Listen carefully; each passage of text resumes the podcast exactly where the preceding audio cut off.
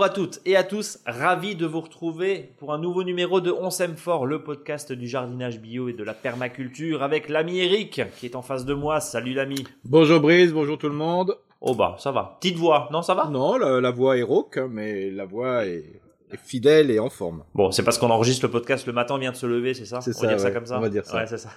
on va dire ça. Cher ami, euh, Eric, pour ceux qui ne te connaîtraient pas, tu es conseiller en jardinage naturel auprès des collectivités locales et euh, tu, bah, tu es en train de, de essaimer plein, plein, plein de projets de jardins euh, potager, partager, jardin nourricier comme tu les appelles, de zones de biodiversité parce que ça c'est ton dada et je dévoile un petit peu le sommaire de cette émission de, ce vendredi 4 septembre. Et eh ben c'est la fameuse prairie fleurie. On a parlé du gazon, on a parlé de ton petit gazon la semaine dernière. Voilà. Et eh ben et maintenant on va parler de ta prairie fleurie. Et eh ben oui, parce que pendant une semaine il y a eu du monde qui est venu. Eh ben écoute, tant mieux. Euh, J'allais dire grand bien en face, mais bon.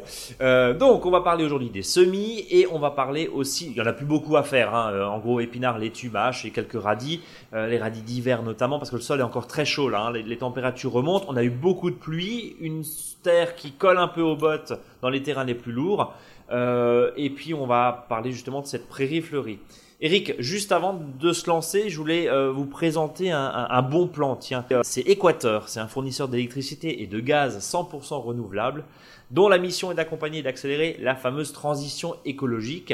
Eh ben, on a fait un partenariat avec ce fournisseur euh, d'énergie. À tous, eh ben, on vous propose une réduction de 15 euros dans le cadre euh, bah, de cette rentrée avec le code Mon Jardin Bio. C'est tout simple. Hein. donc si vous voulez changer de, fournisseur d'énergie, sachez que Équateur euh, propose des tarifs moins chers que ceux d'EDF et de l'électricité et du gaz vert. Voilà, ça se passe sur équateur.fr avec le code Mon Jardin Bio. Ceci étant dit, on passe au jardin, on prend les bottes et Eric, je t'écoute, la lunette ascendante, toujours encore. Oui, donc on sème. On sème fort. Très fort. Ah, ah, très fort. Alors justement, on sème fort. Euh, on a dit un épinard, laitue, mâche, radis. Bah surtout la mâche, hein. maintenant faut vraiment en profiter. Hein. Donc euh, maintenant c'est plutôt euh, de la mâche à petite graine, mais on peut encore mettre de la grosse graine. Et donc là, euh, dès que vous avez un petit peu de place dans votre jardin, c'est-à-dire des espaces libres ou libérés parce que vous venez de récolter des légumes, je vous invite à, semer de la mâche. Hein. Voilà, parce qu'il faut savoir que la mâche c'est quand même un légume feuille que vous aurez bah, pendant tout l'automne, mais surtout à l'hiver et surtout quand on quand on n'a plus rien vers le mois de février-mars, bah, il y aura toujours de la mâche dans le jardin.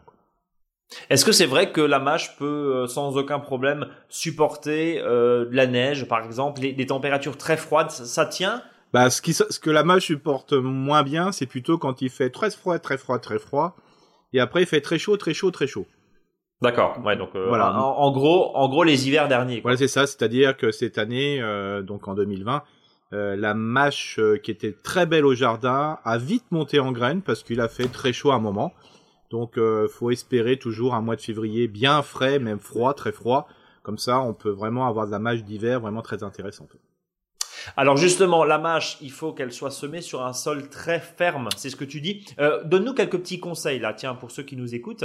Euh, voilà, comment... Euh, j'ai entendu aussi qu'on pouvait les semer euh, dans les rangs laissés par les haricots. Est-ce que c'est vrai ça? J'ai lu ça dans, un, dans un magazine. Oui, d'ailleurs, il y a de la mâche qui vient des fois tout seul dans, le, dans, le, dans les sentiers, parce que vous savez, dans le potager, euh, il y a une organisation qui est entre les plates-bandes, pour ceux qui aiment bien le, le potager traditionnel, entre les plates-bandes, on appelle ça des sentiers et, le, et la partie où on se déplace qui est plus grande, on appelle ça le chemin. Et des fois, il arrive que la, la mâche qu'on a semée dans la plate-bande ne vienne pas, alors que sur le sentier où on marche depuis, euh, depuis le mois de mars dessus, bah, il y a la, marche qui, la, mâche qui vient tout seul, euh, parce que c'est ressemé. Donc il faut savoir qu'il faut que le terrain soit assez ferme, je dirais, justement, pour qu'il y a vraiment ce lien euh, entre la mâche et la, le sol. Je dirais presque que c'est comme le gazon, il faudrait presque passer le rouleau après pour que ça soit une, y ait une belle adhérence entre la mâche et puis le sol. Donc ça veut dire que surtout pas de coups de goulinette, surtout pas de, de, de motoculteur, surtout pas de râteau. Non, faut le faire tout de suite. C'est-à-dire qu'une fois qu'on a fini la culture, hop, on voilà, on, on, donne un petit coup de râteau pour égaliser, pour enlever les quand même les tout ce qui est cailloux et compagnie ou les déchets organiques qui restent. Et puis après, on fait un tout petit sillon parce que c'est plus intéressant de semer euh, la mâche en ligne parce que c'est plus facile à la récolter. Bien, sûr. elle pourrait carrément être semée à la volée. Mais on sait très bien que pour ceux qui sèment et qui récoltent aussi, bah on, sème plutôt en ligne. Hein. Euh, Eric, petite question parce que la mâche, quand on l'achète euh, chez son primeur ou dans un supermarché, mm. bon, elle est en barquette déjà plastique et ça on n'aime pas, on, le sait, mais elle est surtout pleine de sable. Alors, la réaction toute bête que, la question toute bête que je te pose, c'est ça veut dire que les cultivateurs, les maraîchers la sèment dans, dans du sable. Oui, le sable c'est pas ferme. complètement dans. Mais c'est pas ferme le sable. Oui, mais le, comme c'est un élément qui est quand même euh, assez fin avec le mélange, il est facilement tassable. Donc c'est c'est le côté tassable. Alors je sais même pas si ce mot se dit. Mais c'est pas grave, c'est dans le petit Eric. C'est voilà, c'est ça. Et donc euh, c'est ce, ce côté-là, et puis c'est surtout le fait, c'est pour que la mâche soit plus facile à nettoyer aussi. Hein. Mais Eric, très concrètement, ça veut dire que entre un sol lourd et un sol sablonneux, peu importe, si ce n'est que le sol soit bien plombé, bien tassé, bah, on peut faire la mâche partout. Oui, bah justement, c'est pour les, les, auditeurs qui sont dans des fois des, des, zones viticoles. On sait très bien que donc on, a, on parle pas de mâche, mais de doucette ou d'autres noms selon les régions. On sait très bien que la, la mâche se trouve souvent euh, sur le sur l'interrang où là vous avez les ouais, des vignes, et compagnie. Tout à fait. Donc, euh, voilà, c'est alors bien sûr, j'invite euh, surtout pas les auditeurs à ramasser, à ramasser cette mâche, euh, sauf si, bien sûr, c'est de l'agriculture biologique. Hein. Bon, ouais, on, va éviter évidemment euh, parce qu'on peut avoir des, des, résidus dessus. Euh, dernière question pour ceux qui nous écoutent du haut de leur balcon, de leur terrasse, qui cultivent un, carré potager, une jardinière, des, des bacs, des pots. Est-ce que la mâche peut se semer aussi en pot? Non, il faut qu'ils aillent mâcher pour chercher la mâche chez leurs, leurs producteurs locaux. Hein. Ça c'est pas possible. C'est mieux? Ça c'est pas possible. C'est vrai? Ah c'est pas possible. Ah. C'est pas euh, possible. Non, là, oui, la laitue, oui, il y a pas de souci. Euh, les, les, salades d'hiver, mais là, la mâche, c'est voilà. Il vaut mieux mâcher. Ouais, là, faut mâcher. bon, marcher même. Euh, bon, très bien. Euh, les épinards, cher Eric. Oui, alors là, l'épinard, c'est pareil, euh, c'est une grosse graine, donc c'est facile à semer. Hein, c'est un peu comme la mâche, même les graines, euh, même si les graines fines sont quand même grosses pour la mâche. Bah là, c'est pareil, l'épinard, c'est quand même facile. Hein. Euh, donc là, par contre, il faut un, un, sol qui est un peu plus meuble. Parce qu'il faut savoir que le système racinaire euh, de, bah, de l'épinard, mais de la blette ou des betteraves rouges, hein, euh, tout ça c'est de la même famille, hein, Chenopodiaceae, euh, ils ont besoin d'un sol profond pour qu'ils puissent euh, émettre une grande racine. Et ce qu'il est fou à dire, c'est que plus la racine est grande, plus les feuilles sont grandes au-dessus, ou vigoureuses. Donc ça veut dire là on décompacte à la grelinette, à la fourche bêche. ou même ou, griffer, griffer profondément. Hein, si vous l'avez déjà fait, euh, vous avez déjà décompacté le sol, vous pouvez griffer profondément, c'est déjà bien suffisant. Et c'est pas simplement un passage, il faut passer et repasser avec la griffe. Et c'est vraiment très intéressant à ce moment-là pour bien décompacter le sol, casser les mini-mottes. Et puis après, vous faites le même système. Là aussi, vous pourrez le semer à la volée, mais je conseille toujours de le semer en ligne. Ouais, un petit peu plus organisé euh, pour le coup. Euh, Eric, pour les radis, alors tu nous parlais la semaine dernière, bon, des navets, c'est peut-être un peu tard là. Tout bah, on peut le mettre, mais ça dépend des secteurs. Hein. Si bien sûr, si on a une arrière-saison, euh, je veux dire, si on a un octobre formidable comme l'année dernière et un 15 premier jour de novembre comme l'année dernière aussi formidable, bon bah deux mois c'est déjà pas mal pour faire pousser des navets, il y a pas de souci. Mais voilà, on sait jamais comment peut être octobre. Mais bon, je, vous invite à quand même en semer. Hein. Les navets seront à tester à tester. Des navets sont moins gros, mais c'est pas grave, hein, ils sont aussi bons. Et puis en plus, vous pouvez manger les feuilles. Mais par contre, euh, il y a un légume qui s'en rapproche très fortement, un légume racine qui est le radis rose. Donc le, radis qu'on sème plutôt au printemps, mais aussi qui, qui peut se semer en automne, parce que là, on n'a plus de soucis, enfin je l'espère, de canicule. Oui. Et donc euh, là, euh, bah, faut, faut que pour que le radis soit bon et non piquant, il faut qu'il pousse très rapidement. Donc le sol meuble, un sol chaud, de l'humidité, en trois semaines, euh, bah, trois semaines après, vous mangez des radis. Euh, ça veut dire qu'on peut prolonger jusqu'à quoi? La récolte jusqu'à presque mi-octobre, fin octobre. Bah, on peut semer, on peut semer jusqu'à fin septembre, en sachant qu'on peut même semer sous un sous un mini tunnel, par exemple. Hein. Ouais, c'est possible. C'est la question que j'allais te poser. Euh, serre mini tunnel, on peut sans aucun problème. Tout complètement. Euh, Eric, juste pour euh, terminer cette partie, puis on passera à, l'idée de prairie fleurie. Euh, juste un point. Si on a un sol trop compact, alors évidemment sauf pour la mâche, on l'a bien compris, tu, tu, nous l'as dit un instant, comment on peut l'alléger? Bah, compost Oui, bien sûr. Et puis là, il y a le fameux BRF, un bois raméal fragmenté, c'est-à-dire ce, ce, fameux déchet végétaux de feuillus qu'on va broyer plutôt au broyeur autant que possible, parce qu'il faut qu'il soit quand même une épaisseur de 4 mm, donc le faire à la tondeuse, ça c'est un peu compliqué. Et là, quand vous avez ce type de sol qui est un peu compact, vous pouvez euh, épandre sur votre sol ce fameux, euh, je veux dire, bois mal fragmenté, donc ce broyat de branches jeunes, et vous pouvez faire utiliser 30 litres par mètre carré, donc c'est déjà pas mal. et vous pouvez l'incorporer dans les premiers centimètres du sol.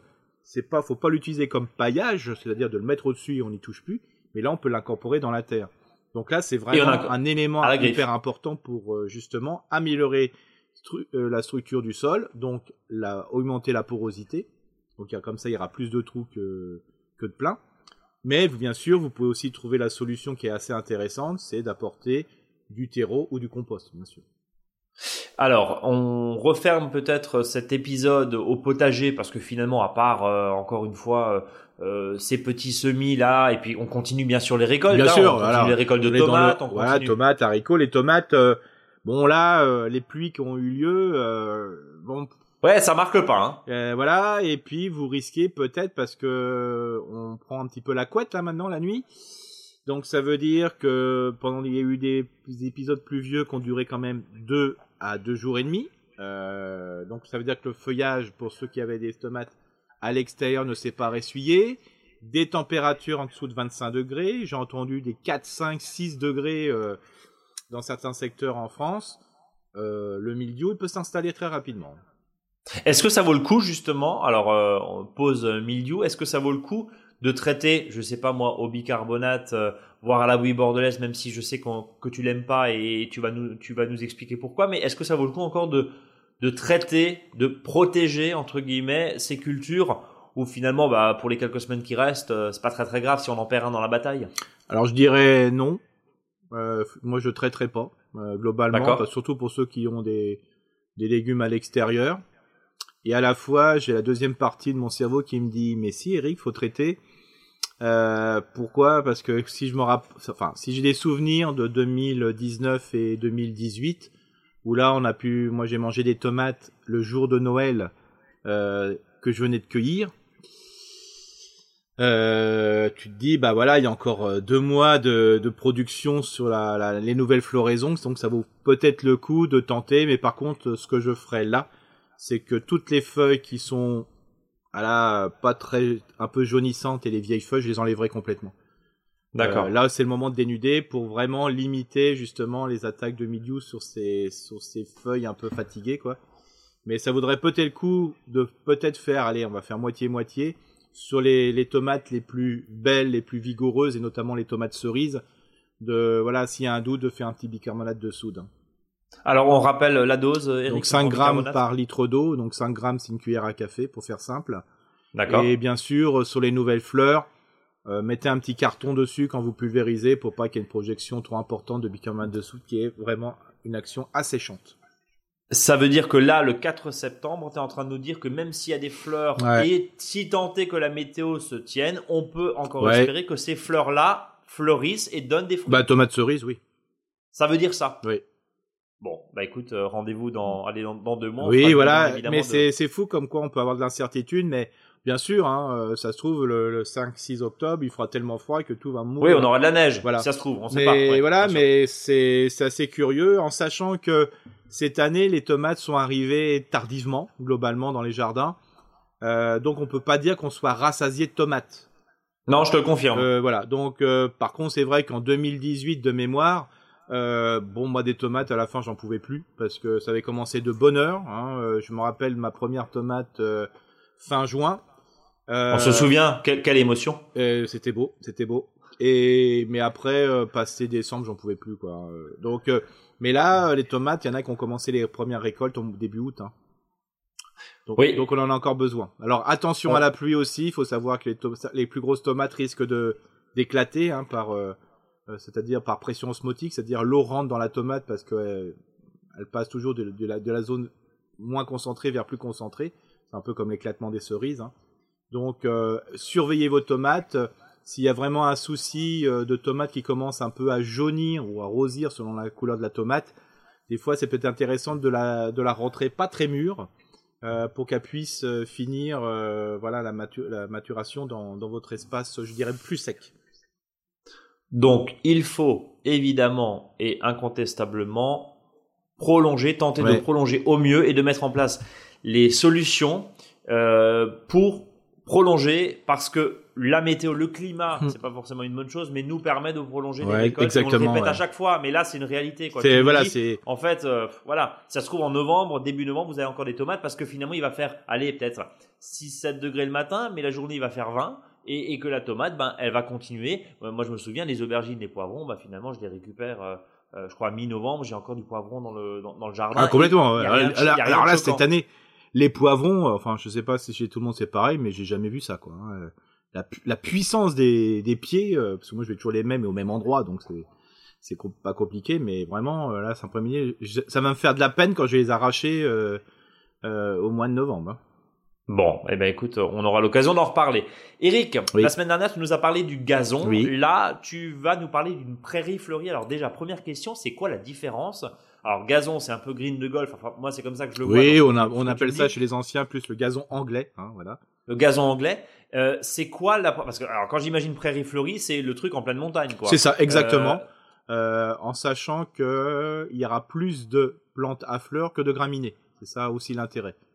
D'accord. souvent euh, ce qu'on voit en montagne, c'est plutôt ce qu'on appelle plutôt moins la prairie de fauche, fauche c'est-à-dire beaucoup de graminées, beaucoup beaucoup, 80%, 90%, et puis dedans il y a des fleurs et notamment aussi ces fameuses légumineuses qui va monter euh, le long des, des, des fleurs de graminées.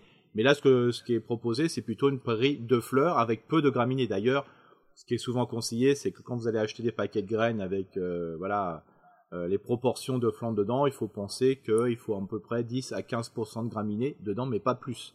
On ne veut plus, pas ouais. faire un enherbement, on veut faire euh, une zone de fleurs plutôt avec des, des plantes, je dirais, vivaces que des plantes annuelles.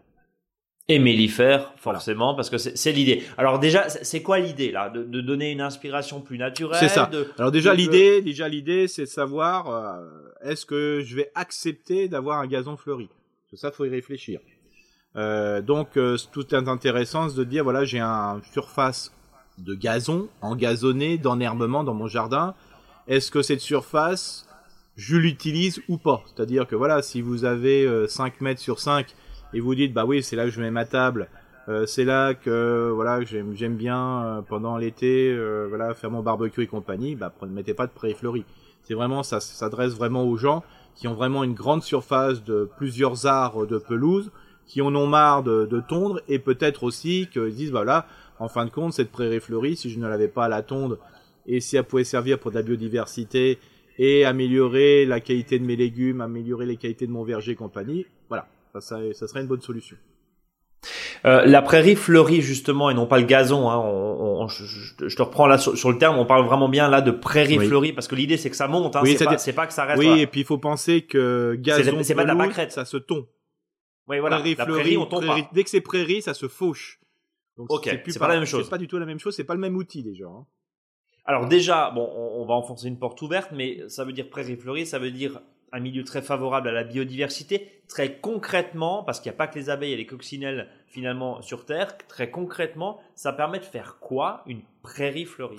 Bah globalement, ça permet justement de euh, d'améliorer la qualité du sol parce qu'il faut savoir que comme on va laisser planter pousser la plante jusqu'au bout, c'est-à-dire jusqu'à la floraison, euh, le système racinaire va être profond. Donc ça va remonter des nutriments du sol et grâce à un système racinaire puissant, euh, ça va déjà décompacter le sol, améliorer la qualité du sol. Par contre, euh, ce qu'il faut savoir, que plus on a une prairie fleurie et qu'on puisse la faire durer, et si on veut aussi qu'elle prenne dès le départ, il faut que le sol soit pas trop riche en azote, en phosphore, surtout en azote. Hein. Et donc le but du jeu, c'est se dire, bah voilà, si j'ai un terrain le plus maigre, le plus sobre euh, dans mon jardin, c'est là que je vais vraiment euh, avoir une prairie fleurie de qualité. Par contre, si c'est après un potager, euh, souvent le sol est tellement riche qu'on risque d'être déçu si on sème une prairie fleurie après. D'accord, donc attention aussi à l'emplacement Voilà. Et de cette prairie. Voilà, et souvent ce que je conseille, euh, si par exemple vous avez un trop grand potager et vous estimez que la surface est voilà vraiment trop importante pour vous maintenant, c'est que toute la qualité en phosphore, potassium et azote de votre sol, euh, pourquoi ne pas planter quelque chose qui est plus cool et notamment mettre des petits fruits? Euh, Parce que souvent les gens ils disent bah je vais enherber, mais ils auront les gens ils auront encore plus de soucis que l'enherbement.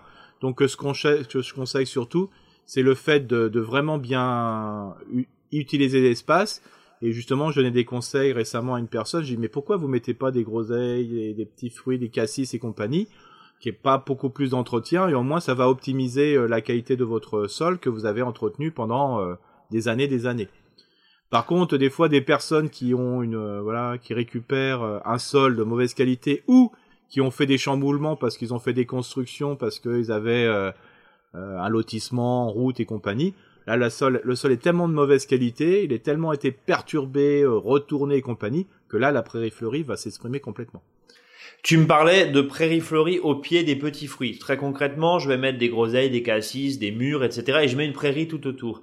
La question de la concurrence, et c'est une question que je te pose aussi sur les, les ce qu'on appelle les adventices, les mauvaises herbes au potager, la question se pose réellement. C'est-à-dire que, est-ce que parce que, enfin, je, je sais pas, hein, je, bah. pose la question spécialiste que tu es, mais est-ce qu'il n'y a pas une forme de concurrence euh, où, d'un côté, parce que c'est ce qu'on voit chez les professionnels, c'est-à-dire en viticulture par exemple, on parle souvent de concurrence du couvert végétal par rapport à la vigne. Pareil en arboriculture où bah, il y a des bandes en général où on évite d'avoir de, l'herbe trop haute parce que là, forcément l'herbe va absorber de l'eau et des nutriments que la plante cultivée par le professionnel ou par le jardinier n'aura pas. Euh, alors, comment on trouve l'équilibre? Alors pour moi, c'est un faux problème. Euh, parce que souvent, ce qu'on fait, c'est que on va planter en terrain nu, c'est-à-dire que la vigne, les arbres fruitiers, euh, on va le faire sur terrain nu, et après, on va semer dans ces espaces nus bah, les, les zones, on, on engazonne pour faire simple. Mais il faut savoir qu'une chose, c'est que si on plante dans un milieu qui est déjà enherbé, c'est-à-dire qu'il y a une prairie, euh, il faut savoir que il y a, il antagonisme entre les racines des arbres et les racines de la prairie. Donc automatiquement, les racines des arbres, qu'est-ce qu'ils vont faire? Elles vont, euh, elles vont aller plus profondément qu'elles ne l'auraient fait normalement. Elle va passer sous l'herbe, sous les racines de l'herbe.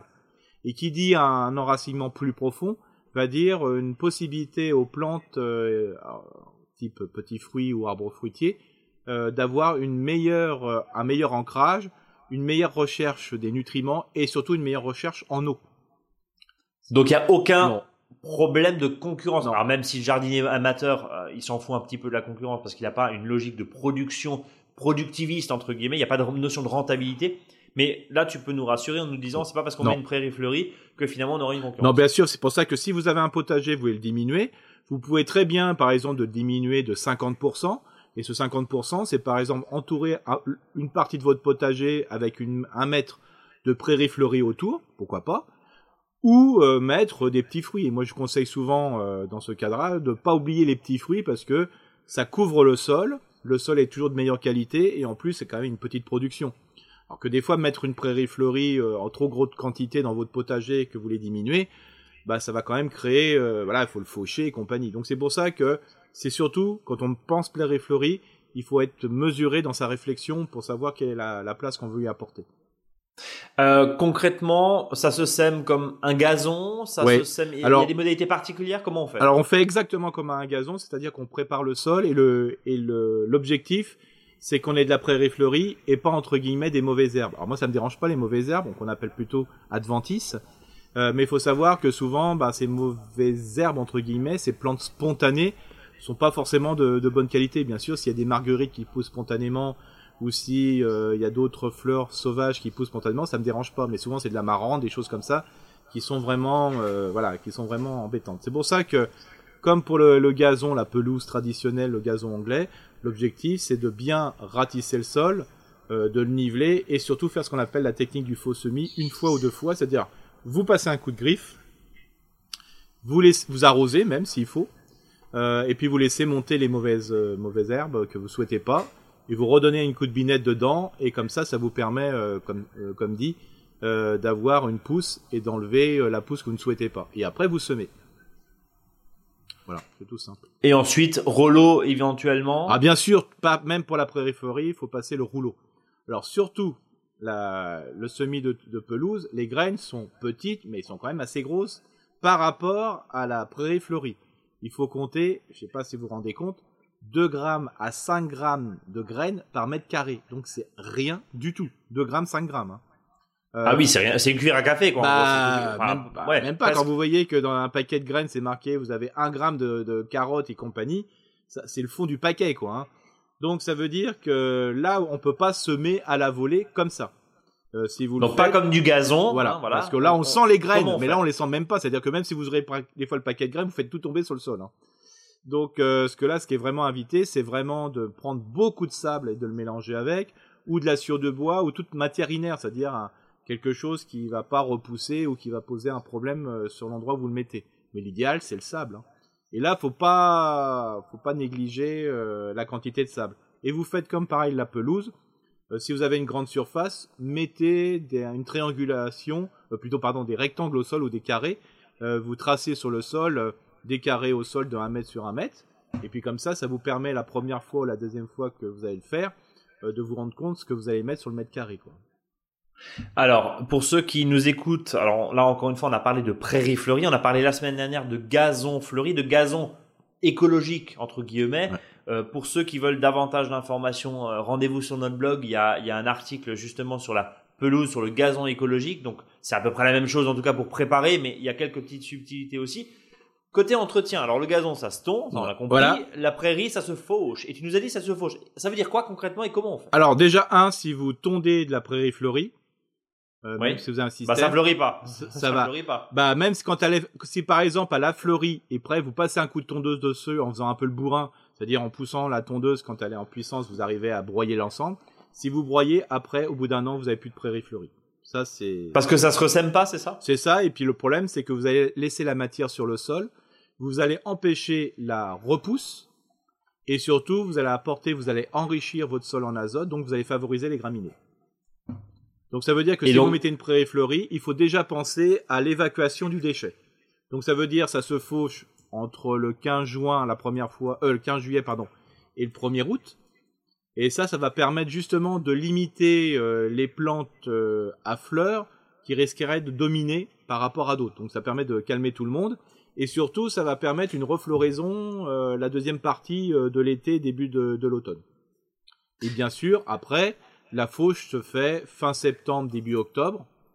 Et quand je dis fauche, ça veut dire que pour celle du mois de juillet ou celle du mois de septembre, euh, fin début octobre, euh, il faut que vous preniez ce déchet de fauche, vous le laissez sur le sol pendant 8-10 jours pour qu'il puisse y avoir un ressemis euh, des plantes que vous venez de, faucher. Et puis en plus, ça permet à la biodiversité aussi, quand vous l'avez fauché, bah, de, de, partir et de rester sur le milieu de vie que vous avez créé en faisant une prairie fleurie. Et en plus, ce déchet que vous allez exporter après 8-10 jours après, vous le mettez dans l'espace ratatouille ou dans l'espace euh, courge, c'est-à-dire vous avez mis les courges coureuses quand vous êtes 15 juillet par exemple, bah, vous complétez les paillages, hein, comme si vous mettiez de la paille en réalité au pied des pieds de tomates et compagnie, et celle que vous faites au mois de septembre, début octobre, bah, à ce moment-là, vous le mettez à un endroit qui va être le futur jardin ratatouille, il y aura tous les tomates, aubergines, courgettes l'année suivante, ou les futures courges.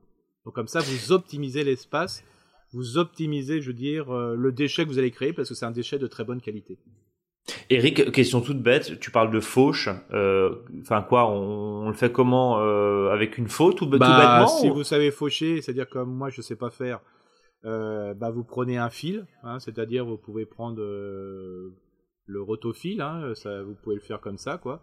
Mais, ouais, donc la débroussailleuse, hein, c'est ça concrètement? La débroussailleuse exactement, voilà. Ouais, tu attaques à la base. Ouais, c'est ça. Alors, du centimètre, hein, c'est, c'est, c'est mieux, mais ça permet d'avoir des grandes herbes en tout cas, c'est pas, tout est pas, tout n'est pas mâché. C'est pas comme on voit des fois, alors les pareux, vous savez, c'est le, c'est le, quand vous le voyez sur les, les buts en ce moment, c'est le, quand il passe, quand on passe avec un tracteur, avec un, une espèce oui, le broyeur, un grand bras, comme ça, il y a tout qui est broyé. Alors ça, c'est surtout pas ça. Alors ça, c'est pas bon du tout, hein, euh, voilà. D'accord. Ça, c'est pas bon du tout. Euh, donc l'objectif, c'est, c'est pour ça que quand on met une prairie fleurie, il faut bien penser euh, à le récupérer. Alors moi je sais par exemple sur certains secteurs, bah je sais que ça paraît euh, complètement débile, mais vous verrez c'est pas si débile que ça. Euh, moi je le fais au taille haie.